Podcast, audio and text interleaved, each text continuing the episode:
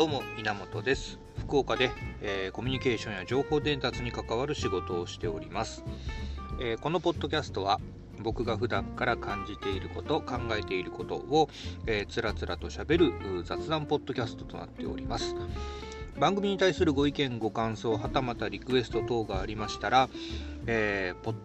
えー、ハッシュタグで受け付けておりますので、えー、シャープの後に数字の17でカタカナのチャンネル、えー、17チャンネルと書いて、イナチャンネル、こちらで、えー、集めさせてもらっています。えー、ぜひ、えー、Twitter 等でつぶやいていただけると、嬉しいです。キャッチアップさせていただこうと思っております。さあ、今日はですね、久々に、えー、ノートの音やっていきましょうかね。えー、このノートの音というのは、過去僕が書いた、えー、ノートの記事を振り返ってみるというコーナーでございます。え今日はですね、えちょっとどれにしようかなと思ってつらつら見ていたんですけども、えー、自分で書いたものを改めて見ると面白いですね。えーと、5月30日、2020年の5月30日に、えー、書いた記事でございますが、自分の話を聞けというタイトルで、えー、展開しておりますノートの記事をちょっと今日は振り返ってみようかなと思っております。えこれはですね、え、書いてもいるんですけども相手に対して俺の話を聞けと、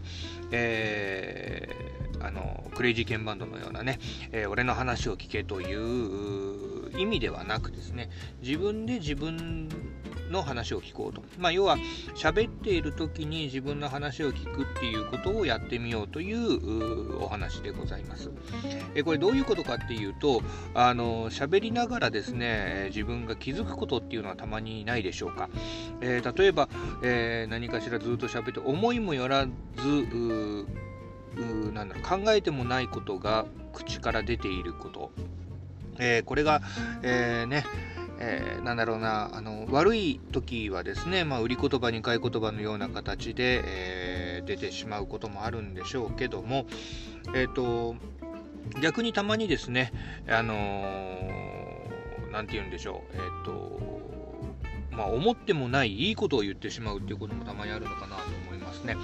実際僕も、あのまあ、講演のようなものをやらせていただくことあるんですけども講演で、えー、ねえ講演の最中というのは自分が作った、まあ、シナリオ通りに喋りますから、まあ、ある程度、まあ、喋りっていうものは予定予定されたものをずっと喋っていくわけなんですけどもあの質疑応答の時間になりますと、まあ、どんな質問が来るかわからないので、えー、返している言葉も、まあ、リアルタイムライブのような形で、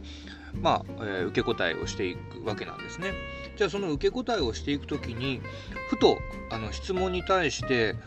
なんだろうな今まで自分が言語化できていなかったような言葉で、えー、回答しているそれがなかなかこうみん自分我ながらしっくりくる言葉で喋っているってこともたまにあるんですね。でこれはどういうことなのかないやまあおそらく、まあ、自分が喋ってますから、えー、脳脳が反応しているでそれが、えー、なんだろう考える間もなく口から出ているっていうことなんでしょうね、えー、もしかすると今このポッドキャストもそんな感じかもしれません。実際僕はこのポッドキャストは台本なしで喋っておりますので、えー、ということで言うと、まあ、考えてもない言葉が出ているっていうこともあるんでしょう。でこうこういうねあの自分が喋っている言葉をちゃんと聞きながらえー、なんだろうなリアルタイムに考えてリアルタイムに喋ってということを繰り返していこうというのがこの自分の話を聞くということですね。で、えー、っとまあ、これ結構あの僕自身は普段からよくこうなん気をつけていることではあるんですけどこれがねできると意外といいことがあるんですよ。でどんないいことがあるかというとあの訂正がまずすぐできるんですね。であと改めて丁寧に話せるというこの2つのいい側面があるのかなと思います。例えばこの訂正ができるっていうのはもう本当に良くて、えー、と喋っていること、まあ、ついねあの人なんであの口走ってしまうこともあると思うんですよね。でこの口走ってしまう時に勢いに任せて、えー、しまってそのままずっと何も訂正せずに、えー、自分が気づかずにですねずっと喋ってしまうとそれがボタンの掛け違いを起こしたり、えー、はたまた誰かを傷つけてしまったりということもあるかもしれません。その時に自分の話をね喋っている横で自分で聞いていることができるとあ今のちょっと違いましたねとかえー、すいません、ちょっと間違えましたと、すぐその場で、えーえー、訂正ができる。ここはですね、えーと、コミュニケーションにおいて非常にいい重要な要素なのかなと思います、えー、完璧に喋れる人っていうのはおそらくいないと僕は思ってますのでその喋っていることをうんちゃんと自分で聞いた上で、えー、すぐ訂正ができる、まあ、このね、えー、なんだろうなルーチンというかこの状況というのはぜひね作った方がいいのかなと思います。でこれってあの何て言うんでしょう例えば、まあ、ノートとかを書いている時もありますし皆さんも何かしらの物書きをしている時に書きながら自分がこうあこういうふうに考えているのねというか、まあ、アウトプットをすることによって自分のインプットを見直すことができるというのは体験したことあると思うんですけども、まあ、まさしくそれですねそれを喋りながらリアルタイムに行っているというのがこの自分の話を聞きながら訂正をしているということになります。でこれができるとですねあの丁寧に話ができるというのもあるんですが、あのー、意外と冷静になれるっていうのがあります。でこれこあの自分の話を聞こうと思いながら喋ると冷静になれると。で、おおむねですね、え何か例えば緊張して、ものすごい緊張をして、えー、喋って、何喋ってんのか分かんないと。いうような時っていうのは基本パニックになっている時ででパニックになっている時でも、まあ、繰り返しにはなるんですけどもパニックになっていると自分の話は聞けていない状態なんですね。だからこそ何を喋っているのかがわからないというような、えー、シチュエーションになってくると思います。で喋えー、なんだろうなこの前誰だったかなえっ、と確かあワンメディアの明石学人さんだったと思いますけどもとある講演会で、えーパネルディスカッションをされていまして、えー、ガクトさん、明石さんがこう、喋るパートがあったんですね。で、その喋りながら、ずっとこう喋りながら途中で、明石さんがこう自らですね、あ、俺今何言ってんだろうっていうふうにこう発言されたんですね。これこそまさに自分の話を聞いているからこそ何言ってんだろうっていうふうに冷静になれてるんだと思うんですね。なので、あのまあ、もしねこう今このポッドキャストを聞かれている方でですね、あの例えばプレゼンテーションをするとか、えー、まあ、何かしら発表をするというシチュエーションにおいてですね、えー、よくこう、まあ、テンパってしまうまあ喋っていることが分かんなくなってしまうような人たちにおすすめなのが自分が喋っている言葉を聞いてみるというこの